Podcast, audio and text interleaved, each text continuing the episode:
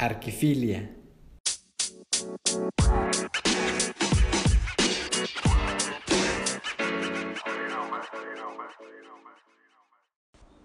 Hola, ¿qué tal? ¿Cómo están? Bienvenidos al podcast El proceso creativo de Arquifilia. Mi nombre es Berta Lazala. Muchas gracias por escucharnos. El día de hoy, en este episodio, tenemos con nosotros al arquitecto Humberto Mendoza, con 40 años de experiencia profesional y director de proyectos en Sordo Madaleno. Bienvenidos. Hola, soy Humberto Mendoza, arquitecto, eh, vivo en la Ciudad de México y tengo una carrera de casi 40 años en la profesión. Eh, hace 33 años trabajo en Sordo Madaleno con Javier Sordo. Antes de eso trabajé con el maestro Ricardo Legorreta. Y bueno, aquí andamos haciendo cosas.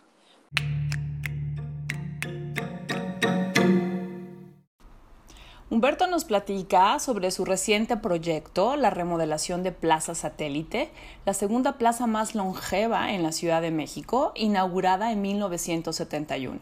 Como detalle les comento que la primera fue Plaza Universidad, hecha también por el mismo grupo Sordo Madaleno, inaugurada en 1969.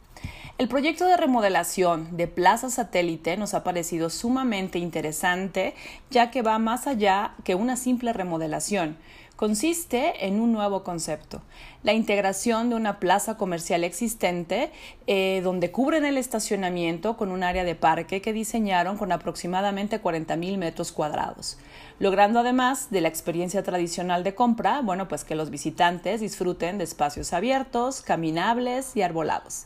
¿Escuchamos? Humberto, ¿cómo estás?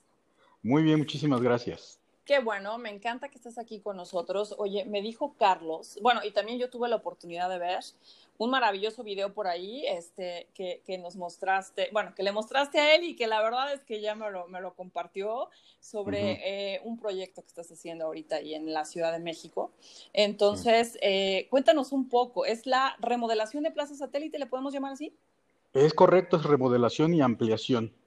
Remodelación y ampliación. Oye, yo no entiendo una cosa en la Ciudad de. México. ¿Dónde encuentran el espacio para seguirse ampliando? O sea, sí, ¿para dónde?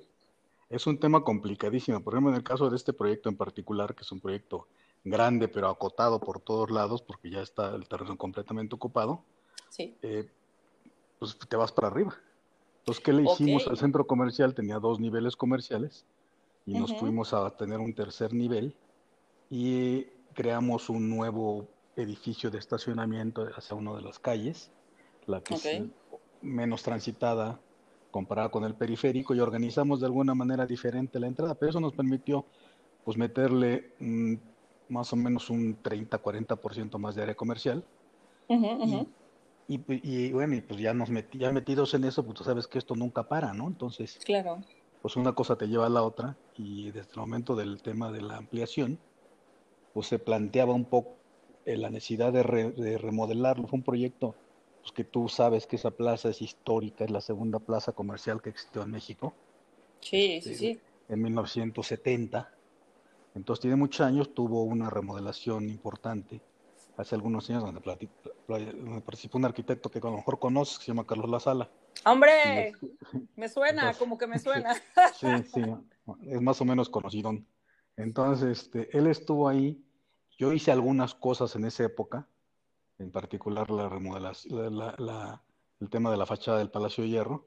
Y ahora me tocó que me invitara Javier a lo que él llamaba una papa caliente, que era un proyecto muy complicado técnicamente, arquitectónicamente, y, finalmente pues eso me pareció que era lo que lo hacía muy divertido, muy interesante.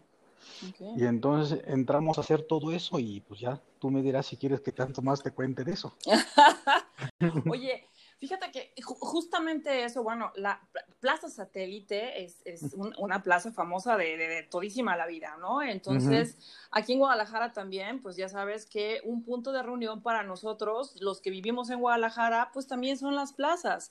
Y hay diferentes conceptos, ¿no? Aquí también yo sé que estás, tuviste mano tremenda en Andares, ¿cierto? Sí, yo me encargué del diseño y de la dirección de ese proyecto.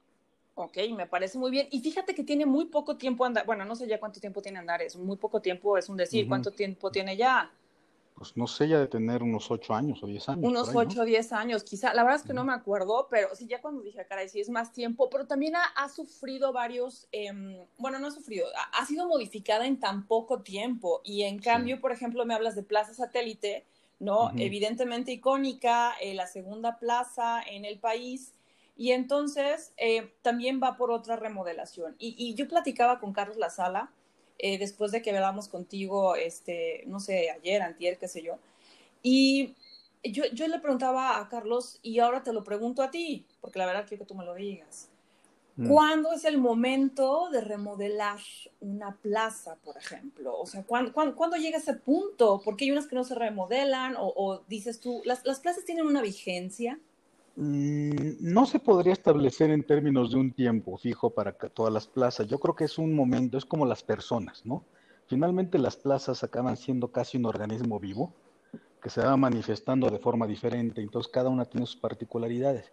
Yo pienso que es cuando se reúnen ciertos factores. Digo, recordemos que una plaza finalmente es un negocio. Pues no hay un tiempo, ¿eh? hay plazas que se remodelan muy pronto, hay otras que por condiciones, por ejemplo, Plaza Satélite, vivió muchísimo tiempo porque es la plaza dominante en esa zona. Entonces, es una plaza que, es muy grande, que reúne las tiendas ancla principales. Entonces, pues no hay una competencia cercana, aunque, aunque hicieron un centro comercial muy cercano, muy grande y con muchas cosas. es, como de, es como de otro perfil, no tiene, no tiene los grandes almacenes. Tiene restaurantes y todo, pero y funciona muy bien, etcétera, pero no es realmente estrictamente una competencia. Entonces, por ejemplo, esta plaza, que le empezó a pasar, por ejemplo, que, este, que es, muy exitosa, esta, casualmente se remodela por exitosa, porque, eres tan, porque va mucha gente, necesitaba, se, quería, se buscaba como dar más espacio, buscar una forma en la cual pudiéramos otorgar mayores facilidades. Y también, y el otro fenómeno es que surgieron muchas marcas. Hay muchas marcas nuevas en los últimos años que han venido y además el segmento de lujo en México empezó a tomar una fuerza importante. Entonces la plaza, que era muy buena, no tenía ese segmento de lujo. Entonces, quiere decir que había, que había oferta de marcas. Entonces el, tema era, pues vamos a intentar hacer una, buscar una opción para redondear el proyecto y hacerlo, darle una vuelta para que viva otros 10, 15, 20 años, lo que pueda, muy dignamente, ¿no? Oye, ¿cuántos metros cuadrados este, tiene la plaza? De construcción. Ajá. Yo, creo que ahorita debe andar arriba de 400 mil. Con todo el estacionamiento. Es una locura. ¿Y la, eh, qué porcentaje del terreno ocupa? Ocupa, mira, ahorita con el proyecto que te voy a platicar, que es un parque que estamos haciendo, pues ya ocupamos prácticamente todo, pero del, de la, digamos que la porción de terreno debe ocupar una huella de un 60%, 70%. Ok, ok. Obviamente ya estamos en el límite de lo que se puede ocupar. Sí, sí, sí, por supuesto, apegándose a, las reglamentaciones y demás. Es correcto. yo justamente cuando estaba haciéndose eh, Antara, yo estaba haciendo Andares, casi al ah, mismo tiempo. Entonces teníamos obras al mismo tiempo y este, y esto Javier iba una, iba a la otra y ahí teníamos puntos de comparación. Entonces, esta es muy, la de Andares es, para mí es un proyecto redondo porque logramos ser un espacio urbano muy padre, que es la calle, y un espacio interior muy padre. Y entonces, y generamos como un plan maestro donde pudimos después acomodar edificios, el hotel y cosas por el estilo. Se volvió como un tema mucho más armadito, pienso yo. y es grande. Y además cambió toda la, pues digamos, la forma de comprar en la ciudad, ¿no? Yo creo que sigue siendo, yo hasta la fecha voy a Guadalajara y me voy a comer ahí sí, claro, sí. Pero bueno, regresando al tema del parque. Traíamos el tema de, con Javier de esa idea que me pareció extraordinaria, porque además, una de las cosas que nosotros habíamos visto, y, bueno, ahorita te voy a preguntar que con la pandemia viene muy a cuento, es que un, un, tema es la calle abierta del centro comercial, que pues hay en muchos lados y hemos hecho exitosamente aquí en México, pero el área verde, verde, así con árboles y esta cosa, y, caminar, un poco lo que hicimos en Andares, eh, ahí vimos que es un éxito. Por ejemplo, yo íbamos ahí y yo veía gente sentada en una banca, este, pues como en el parque, ¿no? Tomamos un helado y leyendo y listo. Te da una forma de vivir la cosa diferente. Entonces, el problema es que técnicamente es complicado y económicamente más, porque, pues tú me dirás, cuando es un centro comercial, pues tú inviertes una cierta cantidad de dinero y obtienes una cierta cantidad de metros rentables, los cuales te van a generar un ingreso. En el parque, cuando hicimos los números, pues, obviamente es una locura. O sea, cualquier financiero nos quería tirar por la ventana, ¿no? Porque tenemos un parque de 40 mil metros, que fue lo que hicimos. Es un parque, para que te des idea, tú conoces el Parque Lincoln aquí en Polanco. Sí. Es más o menos de, de ese largo, poco más, pero más ancho. Entonces, es un parque realmente muy bueno, un muy buen parque, con, con muy poca área de, rentable, que deben andar alrededor de unos 6.500 metros. Entonces, como tema financiero no hace sentido, que ese es uno de los primeros impedimentos. Sin embargo, aquí teniendo la, la, visión de la familia, que ve un poquito más para allá, lo que sí veíamos es que podía dar un incremento a la calidad total del proyecto. Y además, pues hay un amigo mío que dice que no hay nada más caro que lo que no existe, ¿no? Entonces, nosotros aquí lo que estamos dando es algo que no hay en ningún lado. Y lo comentábamos, sí, y, digo, ya lo van a ver ustedes cuando esté operando, estamos a punto de terminarlo, pero entonces lo que hicimos fue un tema que sí se veía muy complicado porque lo hicimos en la azotea del estacionamiento, o sea, era un, era un estacionamiento descubierto. Entonces, y todo en operación, no cerra, una de las cosas importantes de ese proyecto de satélite es que no cerramos un solo día. Todo lo hicimos en operación. Tiramos las azoteas y volvimos a ser nuevo sin cerrar un local un solo día. Y luego el parque lo hicimos sin cerrar los estacionamientos. Entonces reestructuramos por abajo. Hicimos muy divertido. La verdad, para los que somos medio masoquistas, resulta muy divertido. Pero bueno, finalmente lo que, lo que pasa y ahora viéndolo en estas circunstancias parece poco premonitorio, ¿no? Porque yo creo que hoy en día, y después, y con lo que estamos viviendo, pues, ¿qué es lo que hace falta en las ciudades? Pues espacios abiertos. Sí, así es. Ahora tenemos un problema lamentable de inseguridad en todos lados. Entonces, ¿qué te pareciera un lugar abierto, jardinado, pero seguro? pues es lo que tenemos ahora. Vamos a tener un parque de 40 mil metros que no encuentras en muchos lados, con servicios de venta de comidas y cosas, área infantil enorme con juegos y ya sabes todo eso. Y este, pero con seguridad, cuando dejas tu coche y lo dejas. yo creo que, gracias a Dios, se dio una, una confluencia de cosas y yo creo que esto va a marcar un cambio en, los, en, la, en la tipología de los centros comerciales.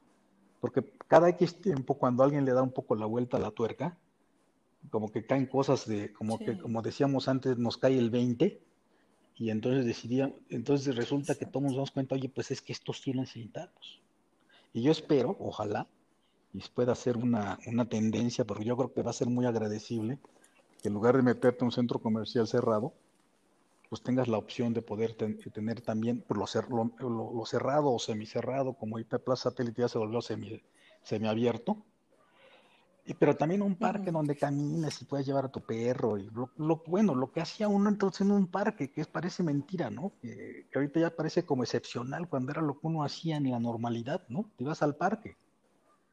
Y es un poco la, la, la, continuación del fenómeno de los centros comerciales que sustituyeron a las plazas públicas.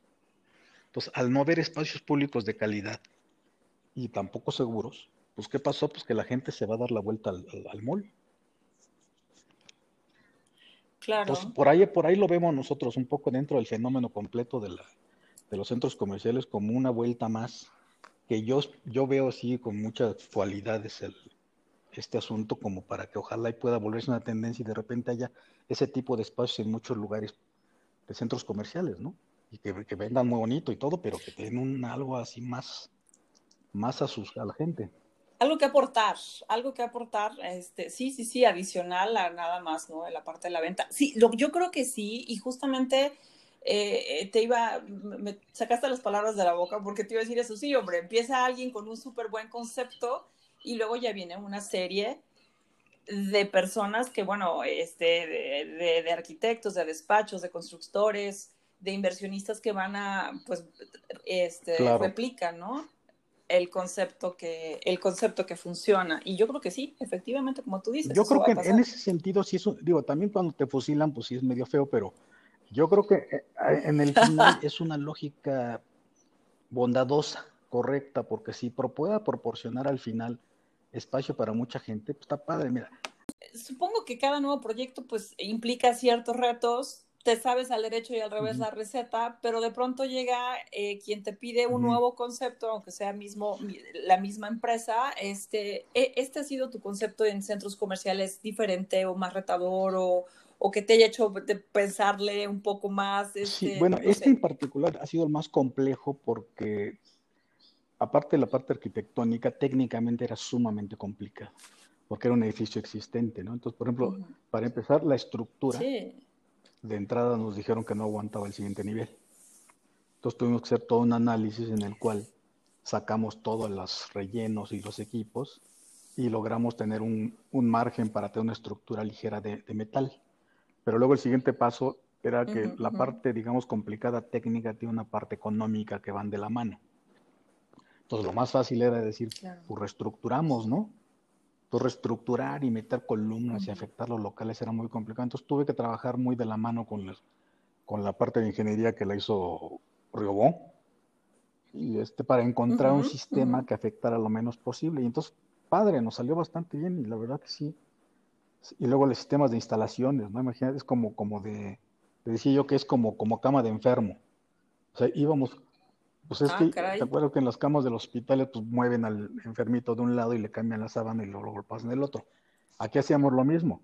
Instalábamos los equipos de instalaciones nuevos, les dábamos y luego cortábamos los otros, nos llevábamos los viejos y reubicábamos. Entonces fue un, técnicamente yo creo que sí es el más retador que me ha tocado, por complicado. Entonces, pero por lo mismo se vuelve como muy satisfactorio, ¿no? Cuando ves que, pues sí, sí pudimos, ¿no? Y, con, ingeniería mexicana y gente muy talentosa de aquí.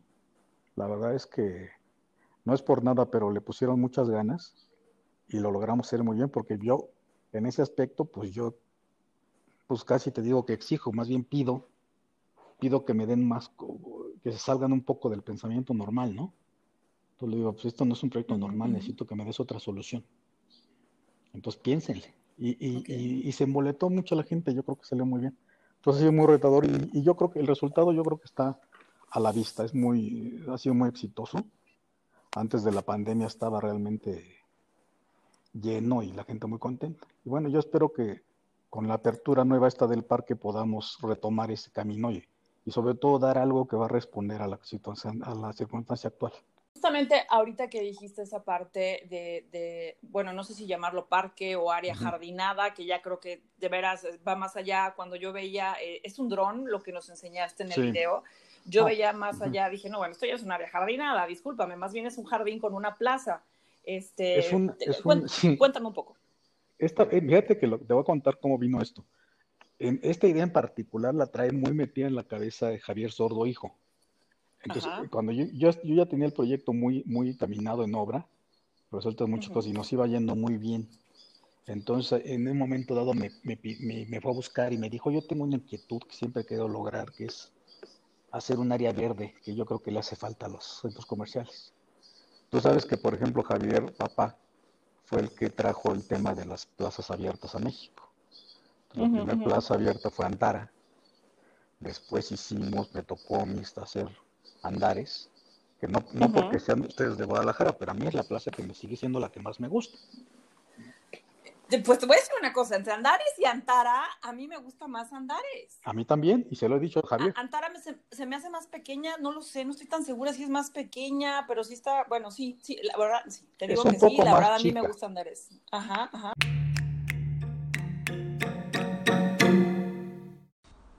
Y bueno, teniendo la oportunidad de hablar con Humberto Mendoza, claro que no dejamos de hablar de Andares, un proyecto que estuvo a su cargo, donde traza desde la primera línea hasta la ejecución del último detalle de la obra.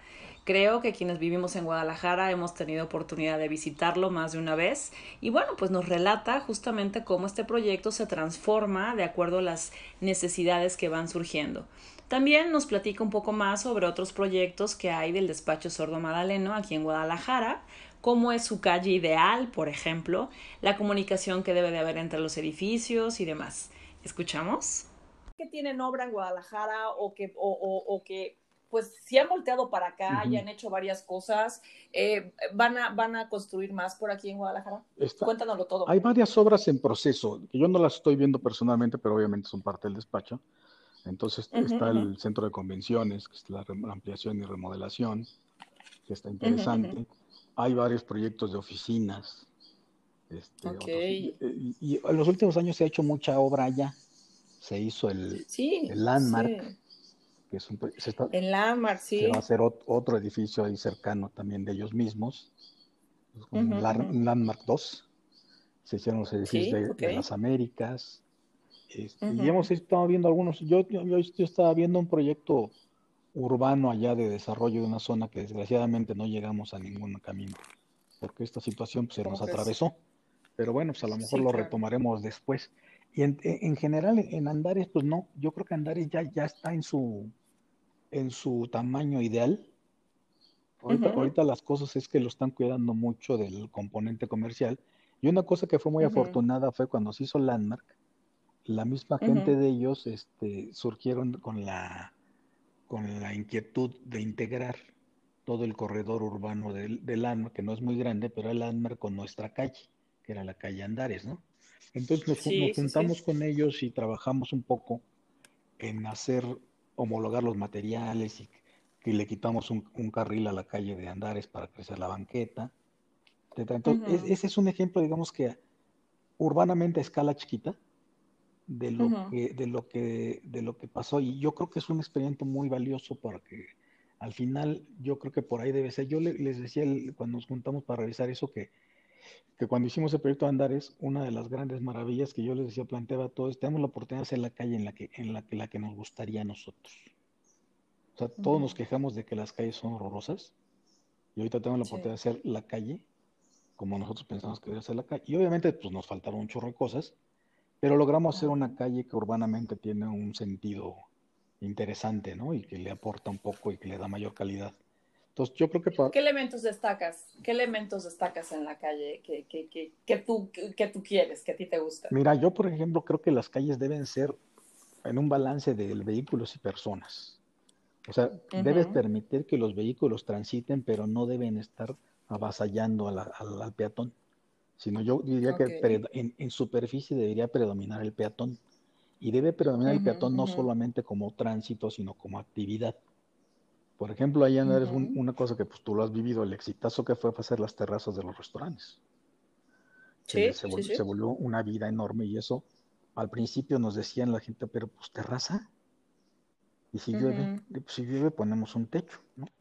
Oye, pero digo, pero es que la experiencia de estar en una terraza es estar afuera, sea, es, el, así de, sencillo que es, pero es totalmente diferente, ¿no?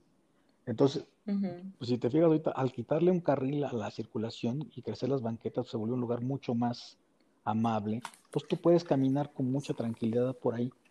Yo la verdad pienso que, la parte del camellón del centro, pues ahora, por temas comerciales le metieron cosas comerciales que yo no hubiera metido. Porque yo, yo pensaba que ese centro debía ser muy verde y la fuente y todo eso y nada más. Y, lo, y las cosas a los lados. Pero bueno, también entiendo que de repente pues hay temas económicos que dominan las decisiones, ¿no? Yo la, honestamente no se lo hubiera puesto ni en yo, de ninguna es, manera. es un restaurante el que está ahí en medio, ¿no? Es un restaurante el que está ahí en medio, sí, la vaca, la vaca, argentina, ¿cómo no? la vaca argentina, claro que y se come muy rico, eh, pero pues este, como les dije yo, oye, está padre, pero estás en un camellón, güey. Sí, totalmente, en el camellón, ah, dicho y hecho, en el camellón. Oye, yo no te creo, la verdad, que ya no voy a pasar nada en Andares, porque uno cree que ya te está terminado y de pronto volteas y ya están no sé, no sé qué haciéndole la fuente y no sé qué quitando en el piso haciendo no sé bueno, cuánto. Eso, eso, eso, eso, te decía. No, sí, bueno, lo que pasa es que traen un tema, hay un tema de, de, de, boletarse en el, en el seguir mejorando siempre las cosas, ¿no? Y los centros comerciales, como sabes, parte de su atributo es la novedad. O sea, porque pues, la gente va y quiere ver a otras cosas, ¿no?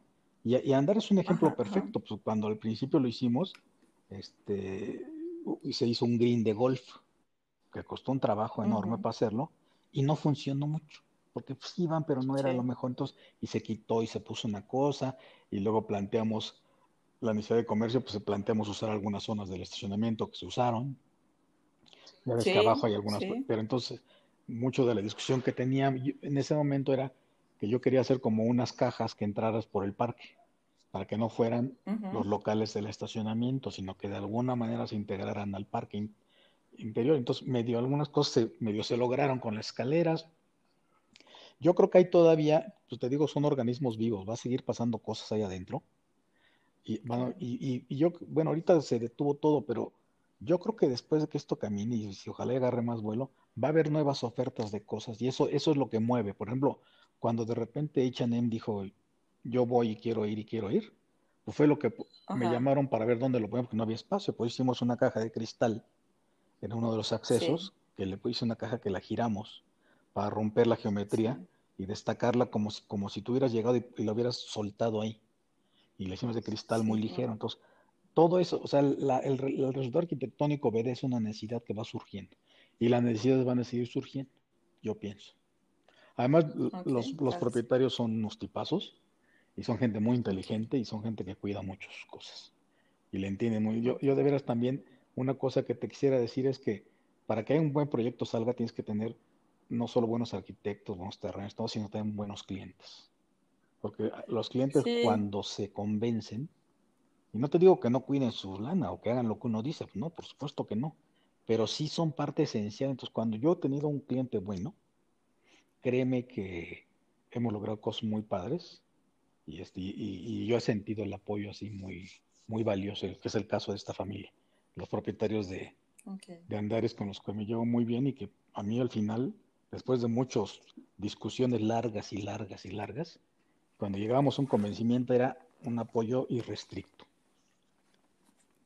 Qué bueno, qué bueno, padrísimo, pero también, eh, bueno, eh, finalmente como dices, o sea, estos años, esa trayectoria, eh, eh, el éxito en otras, en otros este, centros comerciales y demás, bueno, pues es, es, algo que pesa y ya no, ya no dudan tanto de lo que dices, eso es maravilloso. Sí, bueno, pues te, cuesta años y años de esfuerzo y de convencimiento, ¿no? Y te medio empiezan a creer, ¿no? Claro que sí.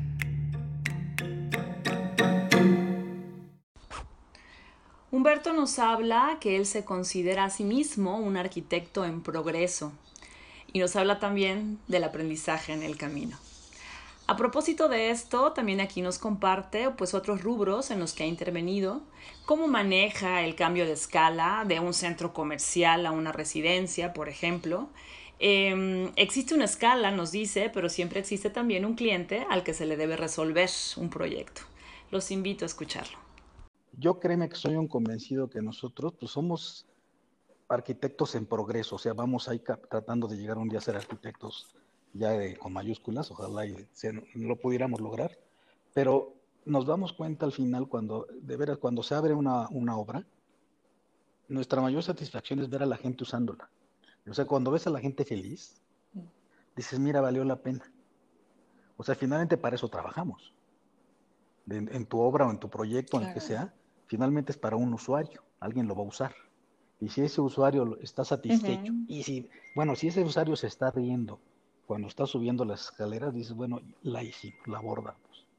En, en Plaza Teito nos pasó eso con la gente que, mi equipo que trabajábamos ahí, me llamaron un día que había acabado de abrir el fast food y estaban emocionados al teléfono y me decían, oye, estoy a punto de llorar, me decía chica, es que no sabe, la gente está aquí, risa y risa, recorren toda la zona de restaurantes, se toman fotos en la escalera nueva ya iluminada. Y, sí, yo cuando fui llegué a ver, y luego le decía, mira, qué bueno, qué padre, porque finalmente, más allá de todo lo demás, ese es el objetivo final de este asunto en el que andamos metidos.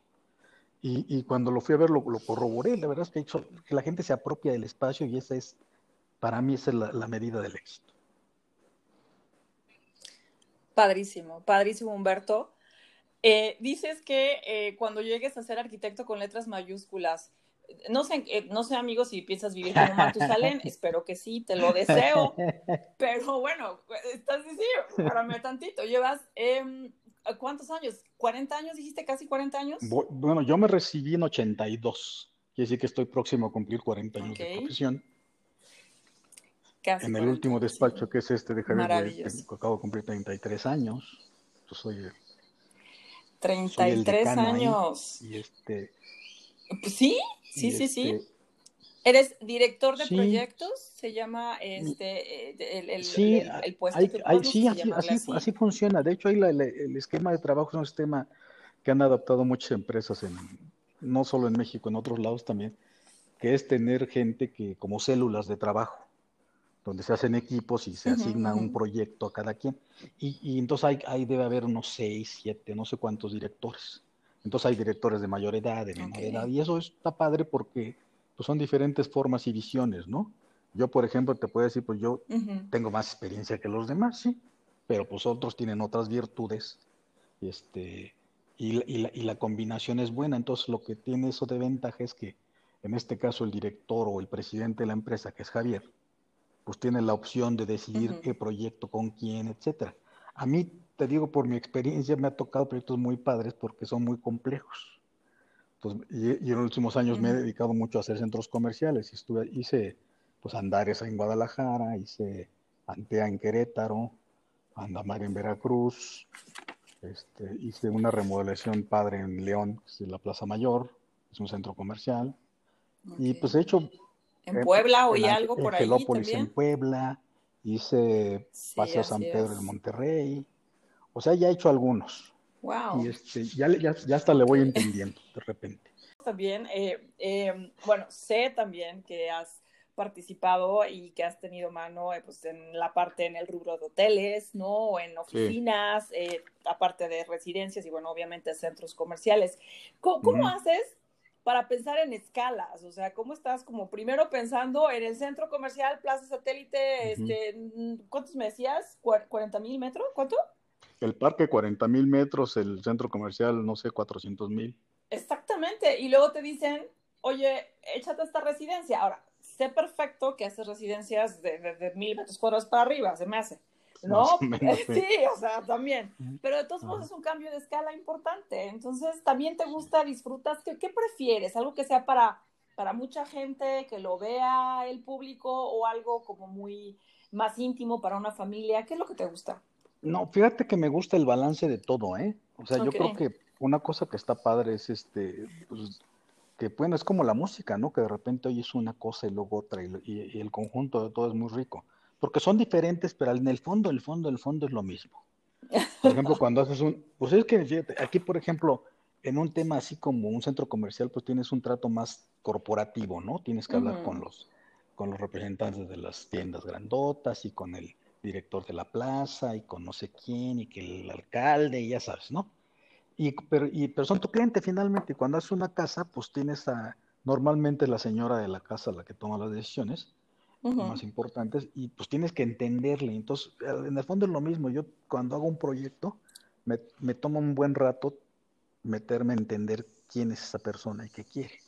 Porque lo que te digo, finalmente lo que estamos haciendo es, la, la, arquitectura yo la entiendo como un, como un servicio. O sea, por eso te digo que tienes que llegar a darle satisfacción a las necesidades de esa gente. Obviamente la parte estética y la parte conceptual de las cosas pues va implícita, ¿no? O sea, es, es, como uno hace, es como el lenguaje de uno.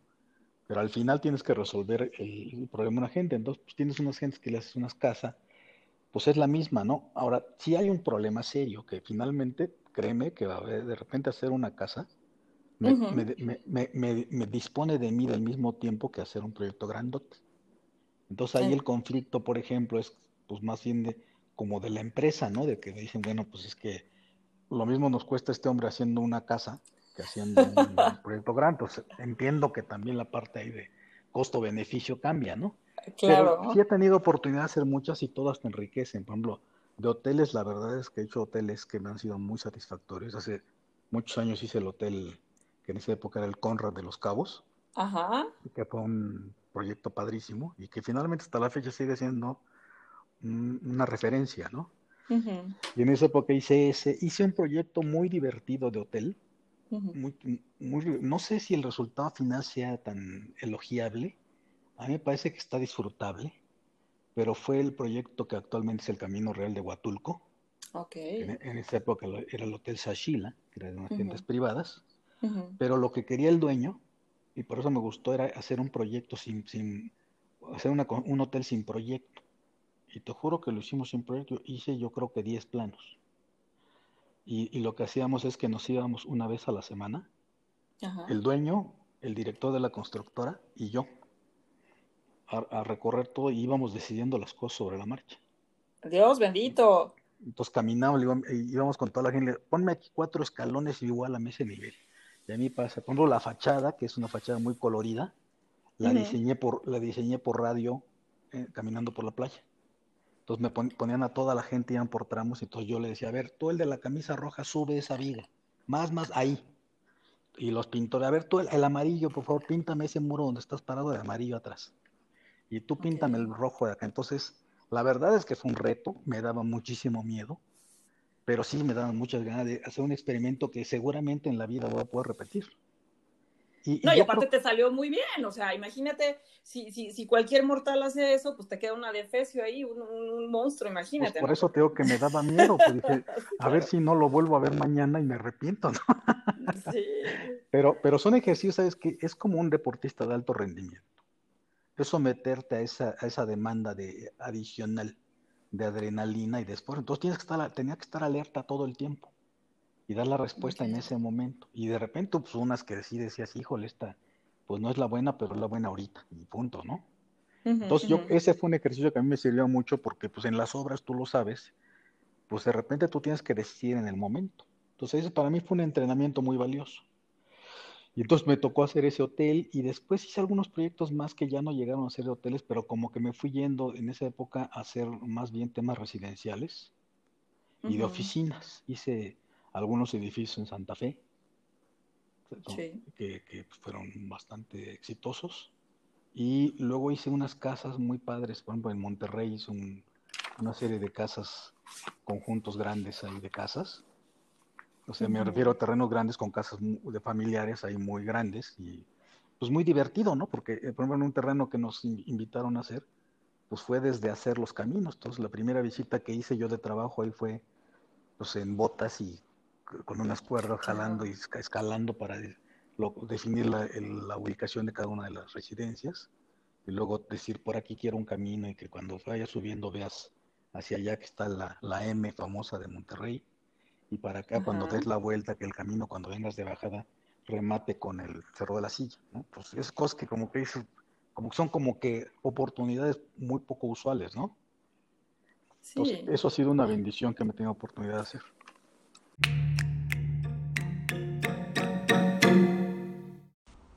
En este segmento le compartí a Humberto las experiencias tan ricas que logramos con nuestros invitados, donde nos hablan pues del proceso creativo que siguen, el trabajo colaborativo que llevan en sus despachos y de su pensamiento y reflexión sobre la arquitectura. Le preguntaba qué pasa con él, qué pasa cuando formas parte de un despacho con más de 300 colaboradores. ¿Hay tiempo para eso? Aquí nos cuenta. Y entonces empezamos acá a lucubrar sobre la parte del proceso, de la inspiración, de la creatividad, de la parte teórica y demás.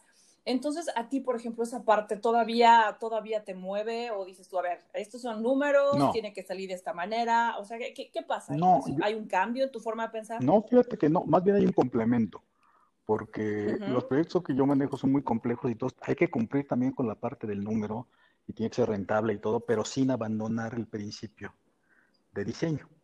Entonces, ese es el, es el gran reto, porque la verdad que es un edificio que, que, te, que te los números satisfagan, pues lo haces con una calculadora. Y entonces es una cajita y te va a dar los metros y a lo mejor el propietario está feliz porque rentó muchos metros. Pero nosotros, nuestra parte de nuestra labor es pues, el entender el proyecto diferente y, y, darle un valor agregado por la calidad de los espacios y de la arquitectura que hacemos. Eso es nuestra aspiración. Y luego nuestros clientes acaban entendiendo que eso también vale dinero y que van a poder rentar más caro ese porque es mejor que el otro, aunque tenga los mismos metros, nada más. Pero sí, sí, obviamente, este, nuestra, tenemos como, como metido ya en nuestra forma de ser y de trabajar, eh, ya casi inconscientemente, pues que todos los proyectos los tratamos de hacer con una dignidad arquitectónica pues, a prueba de balas, ¿no? O sea, hay proyectos que no podemos hacer. Pues, o, hay, o hay clientes que de plano pues no, o sea, ya había clientes que yo le he pedido a Javier, oye, declinemos este proyecto. O sea, este hombre es muy respetable, pero no es, no es para lo que nosotros hacemos. Él quiere hacer una cosa que no, nosotros no vamos a poder hacer. O sea, ya ni me pongo a juzgar si está bien o mal. Pero pues, sí hay una parte de ética en la cual tú tienes que saber que pues, tienes, tú tienes unos principios, ¿no? Y tienes que llegar con ellos y empujarlos y caminarlos. Y yo creo que eso ha sido un poco, o de alguna manera un poco parte de, la, de lo exitoso, ¿no? Porque los proyectos nuestros, no te digo que no haya habido regulares o hasta malos, ¿no? Es normal. Pero en, en, el, en el resumen general, pues sí hay un, un nivel de calidad importante. Y ese viene desde el principio, porque nuestra parte más difícil es el inicio de todo proyecto. A mí en lo particular me produce un periodo de angustia horrible. Pero si hay ese tiempo yo estoy haciendo opciones y opciones y pensando y cambiando.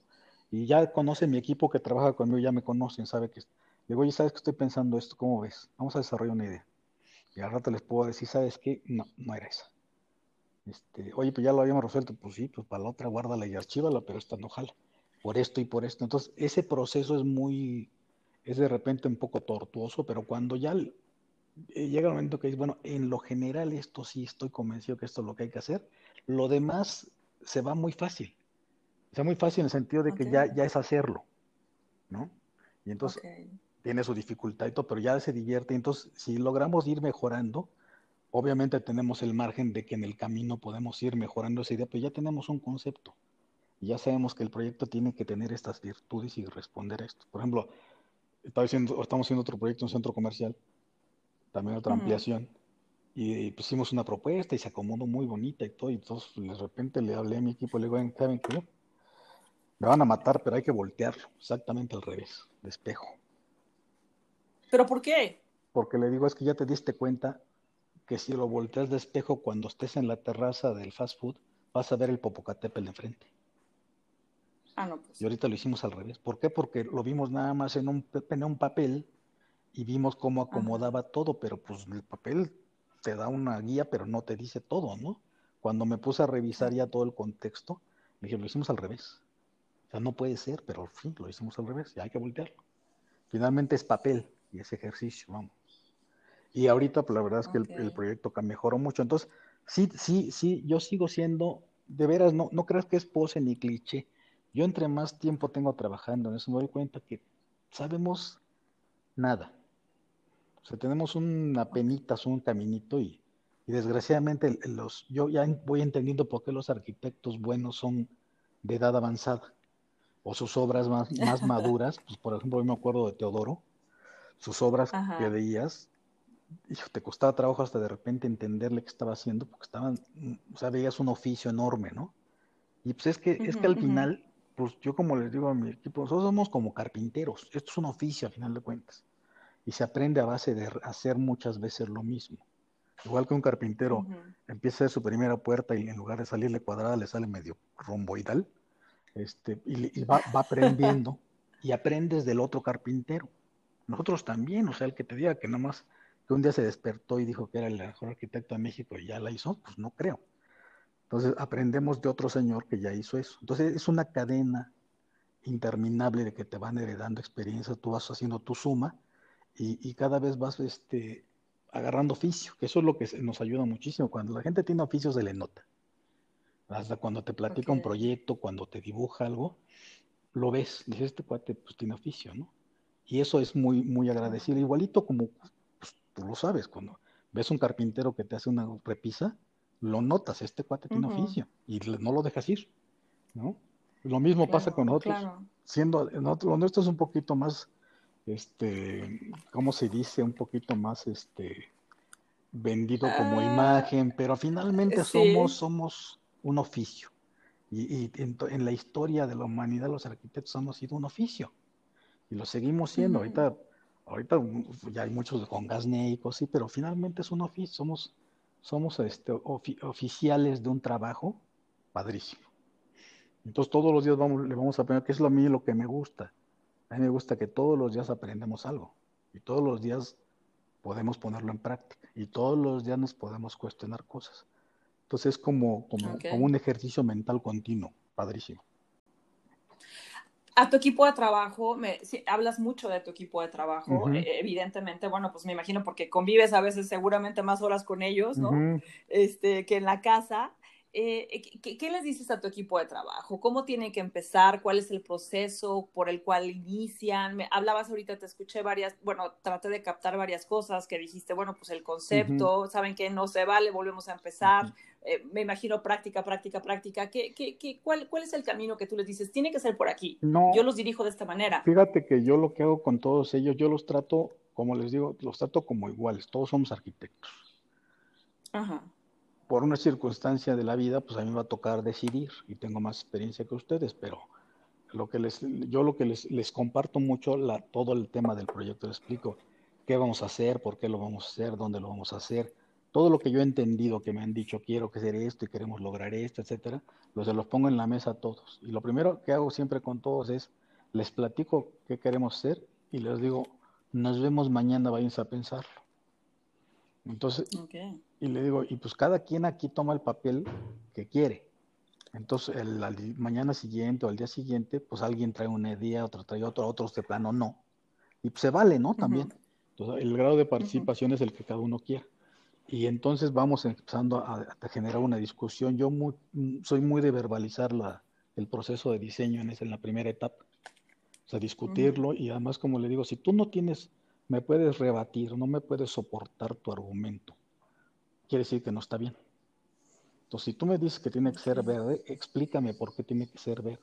Convénceme de que tiene que ser verde. Porque yo te puedo decir que va a ser rojo. Entonces, si tú no me puedes convencer, hay de dos. A lo mejor estás, en lo correcto, pero no lo sabes exponer, cosa en la que tienes que trabajar. Y segunda, a lo mejor no estás bien. porque una cosa es tener una ocurrencia y otra cosa es tener el producto de un análisis. Ocurrencias, pues todos podemos tener, y de repente le pegas una ocurrencia muy buena. Pero eso es como, eso es como una ruleta rusa. Aquí, aquí como les digo yo, genios yo no conozco. Debe haber algunos, pero así cuates geniales que de repente se oiga la música y se ilumina el cuarto y el cuate diga así, no, no, eso no lo conozco. Pero sí conozco el discutir, el discutir, el platicar, el replantear, el cuestionar. Eso te lleva a tenerlo. Entonces lo hago con todo mi equipo. Y, por eso también se, se, involucran, que eso me gusta mucho. Entonces, se involucran en la etapa de diseño y luego se involucran en el desarrollo, porque yo, yo dirijo el proyecto hasta sus últimas consecuencias. Yo voy a las yo me junto con los ingenieros, me junto con los clientes, me junto en la obra, discuto con los constructores, etcétera, y, me llevo a la gente según las características que yo les veo, los llevo a, esas partes, pues para que vayan fogueándose, ¿no? Y les gusta mucho. Claro. Además, yo soy de equipos chiquitos, yo ya a estas alturas del partido, yo tener equipotes no me gusta. Ahorita tengo seis personas trabajando conmigo. Y con las seis hacemos proyectos grandototes en tiempo muy bueno y, quisiera yo pensar que con buena calidad.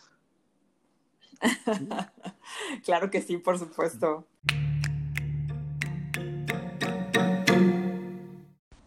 Uno de los temas ineludibles en estos momentos que todos estamos viviendo, pues fue eh, preguntarle sobre su pensamiento acerca del diseño a partir de esta emergencia sanitaria. Esto fue lo que nos compartió. Oye, dime una cosa, por ejemplo, eh, has oído eh, que, bueno, en las ciudades, em, seguramente diferentes a, donde tú vives, hablamos mucho del espacio urbano, de la integración, de la convivencia, de volver a apropiarse del espacio. Parte de eso me lo estás mencionando ahorita en, bueno, qué es lo que va a pasar en, Plaza Satélite, ¿no? Un poco con este espacio protegido, con seguridad, jardinado y demás. Pero, eh, ¿te, interesan los temas de ciudad, por ejemplo? Eh, ¿Qué opinas ahora de cómo vivimos todas las personas? Bueno, estamos en un lío ahorita, un lío tremendo, ¿no? Que, que ni estamos bien, eh, que, que, mejor nos piden estar adentro que afuera. Pero bajo estas circunstancias, y yo creo que cuando pase esta situación, ¿qué, qué, va a suceder con, con, la ciudad? ¿Cómo ves tú? yo sé que tú vas y pones edificios en la ciudad, pero ¿qué opinas del desarrollo de la ciudad misma? Ah, yo creo que tradicionalmente en casi toda la ciudad ha sido eh, muy desordenado, muy caótico, ¿no? O sea, todo el mundo piensa en su edificio, sin pensar en, pues, en que el conjunto es lo que hace finalmente que sea armonioso y que sea un lugar vivible, ¿no? Ahora, por otro lado, yo, te, yo te voy a decir que yo pienso que este, cambio, este tema de la pandemia no, nos va a cambiar la forma de vida y también nos va a cambiar la forma de diseñar. O sea, no sé si ustedes se han dado cuenta, pero casi todos los que yo he platicado, ahora con esto se han dado cuenta que en su casa les faltan cosas para cómo están viviendo ahora. O sea, hay cosas o espacios que no tienen pensados porque no tenían esta necesidad. O sea, las necesidades han cambiado y por lo tanto se necesita cambiar algunas cosas. Entonces yo pienso que a partir de lo que está pasando, desde, voy desde la escala de que en la casa vas a tener que pensar en a lo mejor tener un estudio mejor diseñado y equipado para poder trabajar cuando necesites trabajar, porque a lo mejor vamos a acabar trabajando la mitad del tiempo en casa y la mitad en oficina o en una obra. Este, Y a lo mejor, digo, toco madera, pero a lo mejor esto se repite al rato. O sea, no sabemos, ¿no? Sí. Y ya nos pasó y tenemos que aprender, pero igual que en una casa, pues igual en una oficina. O sea, la forma, por ejemplo, que yo trabajo en una oficina cerrada, como trabajaba mucha gente, cerrada con 300 personas, con equipos de aire acondicionado, pues no, a lo mejor hay que pensar que los edificios ahora tienen que volver a tener ventanas y, ventilar, y ventilarse naturalmente y olvidarse un poco del aire acondicionado y, y, diseñarlos con otro sentido, ¿no? Y aparte de pues, lo que pues lo que ya tiene ahorita, pues incorporarle ese tipo de, de, condiciones mucho más naturales y que finalmente pues, te, te, lleva a algo más, más, más vivible, ¿no? Entonces, ese mismo tema yo creo que se va a reflejar en las ciudades. Por ejemplo, el tema de, del transporte, este, las, este, las, el uso de, bicicletas, de transporte eléctrico, todo eso, pues va a tener que yo creo que cambiar, porque pues mucha gente vamos a tener que, que circular menos, probablemente, y a lo mejor poder ser un, un, sistema de transporte más eficiente con menos gente, ¿no? Que ahorita el problema en todas las ciudades pues, es la aglomeración. Tú puedes tener a lo mejor un metrobús muy bonito, pero si va atascado de gente, pues tú que eres el usuario, pues te da lo mismo que esté bonito o no. O sea, te va a llevar, pero vas a llegar este comprimido. Y ahora con este tema, pues ya no vas a, o ya no deberíamos pues, llegar a eso, ¿no? Los espacios abiertos. Pues vamos a tener que tener mucho más espacios abiertos, este, pues ya no va a poderse haber esa, esa necesidad imperiosa de ocupar el último metro cuadrado, ¿no? Con construcción los que hay que hacer, pues va a tener que propiciárselos, pero pensados en términos de que sea un, uso factible y las cercanías, etcétera. Yo creo que toda nuestra forma de diseñar, yo estoy convencido que va a cambiar. Espero que para bien. Claro. Sí, por supuesto. ya no es un tema de comodidad, como decías tú, o sea, es un tema de, salud, ¿no? Casi, casi, ¿no? Lo que estamos viendo.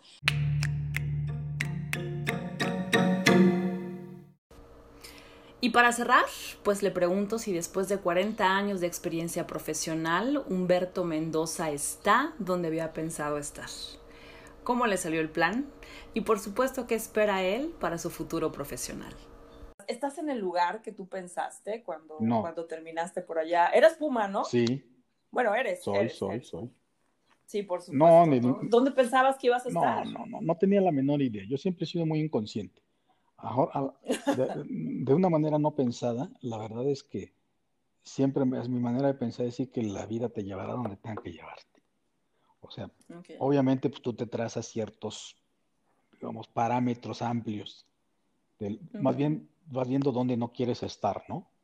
Entonces evitar eso. Pero dentro de ese gran cauce, pues a mí se me hace muy divertido que las circunstancias te lleven. Yo de verdad jamás pensé, siempre quise hacer proyectos complicados, complejos. Eso siempre me gustó. Entonces, yo me acuerdo mucho cuando empecé a trabajar con Ricardo Legorreta, este, y pues sí fue un, un, shock porque yo venía de algún, yo trabajé primero con un arquitecto que no, no sé si lo tengo, lo ubiques, que se llamaba Alejandro Prieto, que él fue el, era un, arquitecto que hizo muchos teatros, él hizo el Teatro de los Insurgentes en México, todos los teatros de la, del Seguro Social, las unidades, él, era, él fue el director de eso y él creó todo. Y era un, era un señor grande cuando, y él, yo trabajaba con él, hicimos algunas propuestas de un teatro, cositas así habitacionales, pero en una escala mucho más chiquita.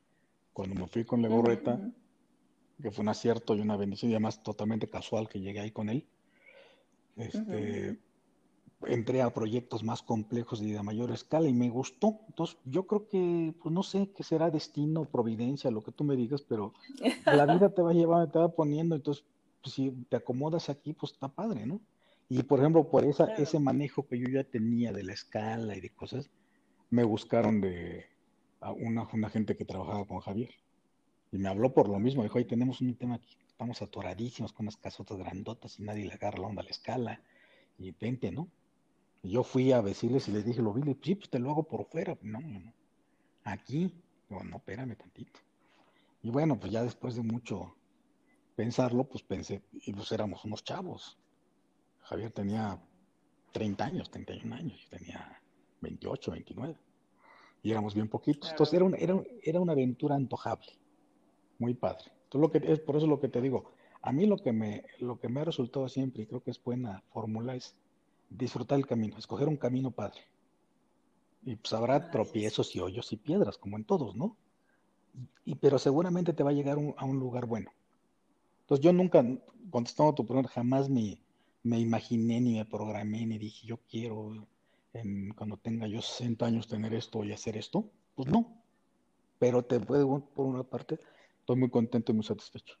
¿Qué, qué viene? ¿Qué viene para ti o qué te gustaría que viniera para ti eh, eh, en la parte de, de, tu vida profesional? ¿Qué, ¿Qué, qué, viene? Pues mira, yo la verdad es que estoy muy a gusto en esta temporada porque he tenido la, la ventaja de que me permiten escoger un poco los proyectos.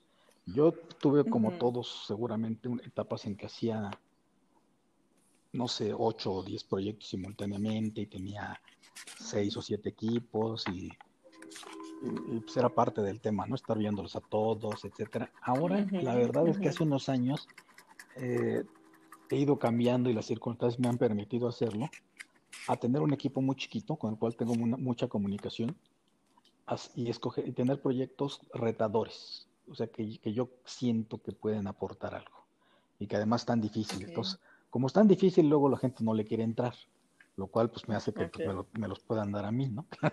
y bueno, pues que se lo eche este cuate que es medio masoquista.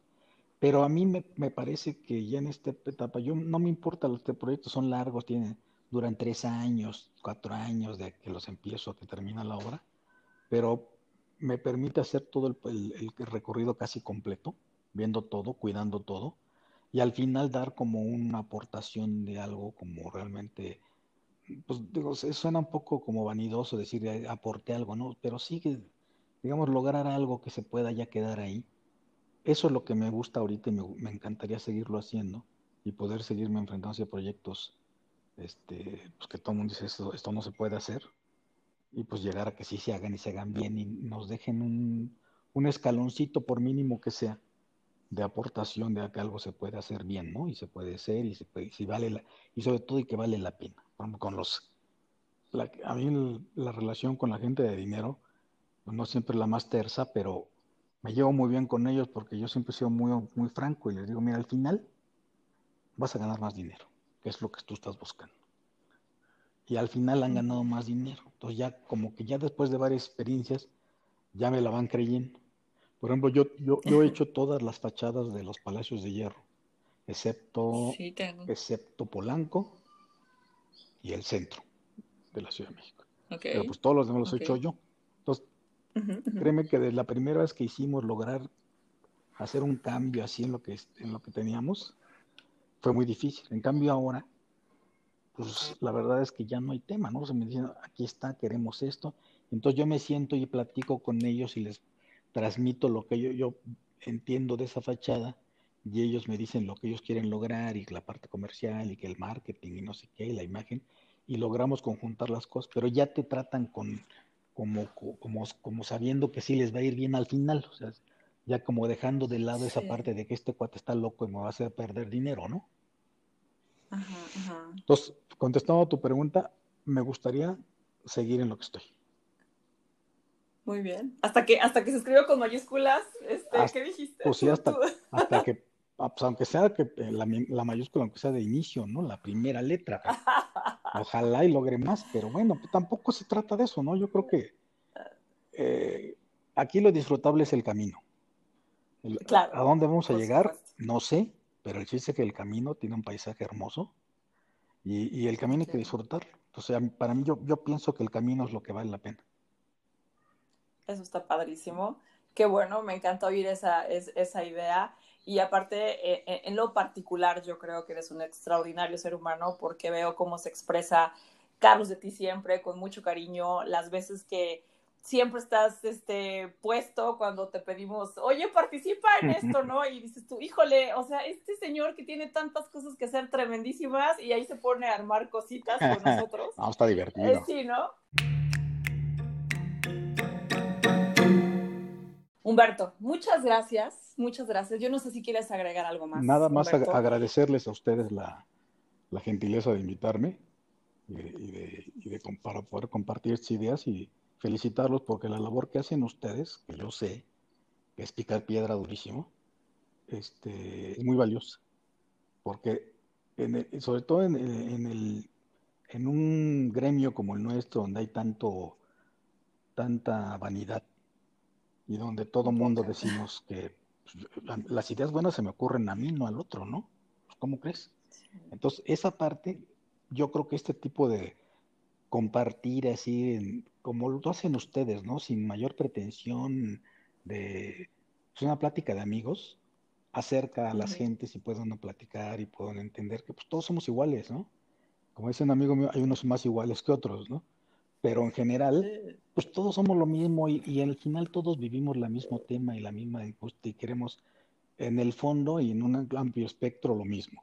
Entonces, yo creo que es muy valiosa la labor que ustedes están haciendo. Y te agradezco infinitamente que hayas aceptado estar aquí en, en Arquifilia, el proceso creativo. Mil, mil gracias. Te mando un abrazo grande. Igualmente. recibe un abrazo grande. Gracias, a ustedes. Hasta luego. Un gusto. bye. bye. ¿Y qué les pareció nuestra charla con el arquitecto Humberto Mendoza? Espero que lo hayan disfrutado tanto como yo. Muchas gracias por llegar hasta este punto. Gracias, gracias por escucharnos. Esperamos como siempre sus comentarios y sugerencias en nuestras redes sociales. Las de Arquifilia, las de la sala Más Arquitectos o en la propia Berta La Sala. Mil, mil gracias. Le deseamos salud y bienestar. Hasta la próxima.